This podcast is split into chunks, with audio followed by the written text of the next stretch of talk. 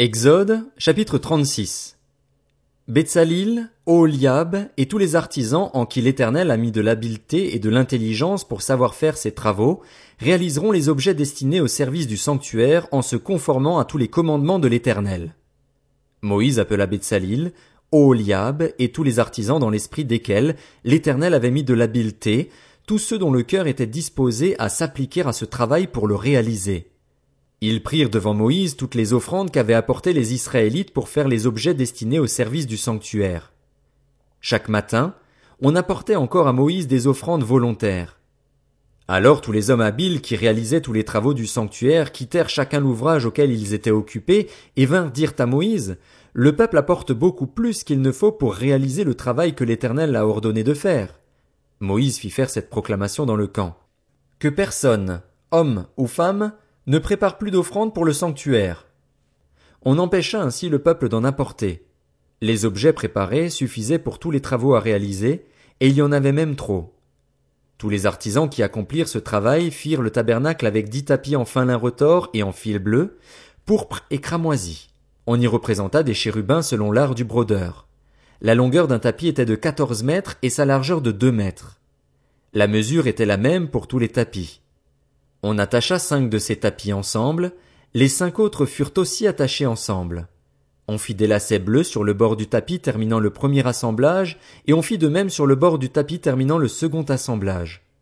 On mit cinquante lacets au premier tapis et cinquante lacets sur le bord du tapis terminant le second assemblage.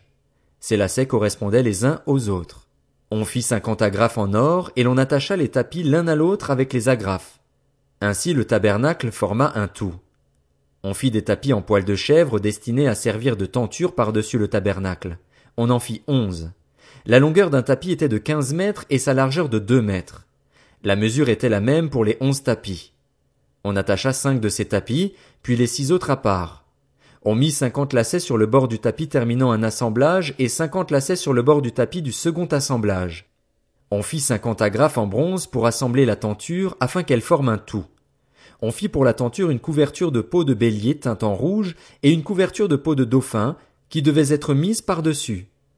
On fit les planches pour le tabernacle. Elles étaient en bois d'acacia et placées debout. La longueur d'une planche était de cinq mètres et sa largeur de soixante-quinze centimètres. Il y avait pour chaque planche deux tenons parallèles. On fit de même pour toutes les planches du tabernacle.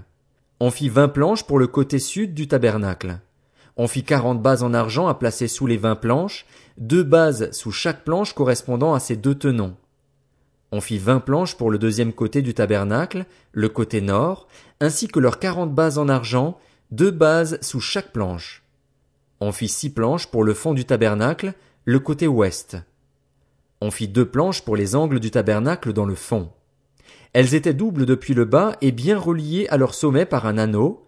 On fit de même pour les deux planches placées aux deux angles. Il y avait ainsi huit planches avec leurs bases en argent, soit seize bases, deux sous chaque planche. On fit cinq barres en bois d'acacia pour les planches de l'un des côtés du tabernacle, cinq barres pour les planches du deuxième côté du tabernacle et cinq barres pour les planches du côté du tabernacle qui formaient le fond, orienté à l'ouest. On fit la barre du milieu pour traverser les planches d'une extrémité à l'autre. On couvrit les planches d'or, on fit leurs anneaux destinés à recevoir les barres en or et l'on couvrit les barres d'or. On fit le voile en fil bleu, pourpre et cramoisi et en fin lin retors. On le fit selon l'art du brodeur et l'on y représenta des chérubins. On fit pour lui quatre colonnes en acacia et on les couvrit d'or. Elles avaient des crochets en or et l'on fondit pour elles quatre bases en argent.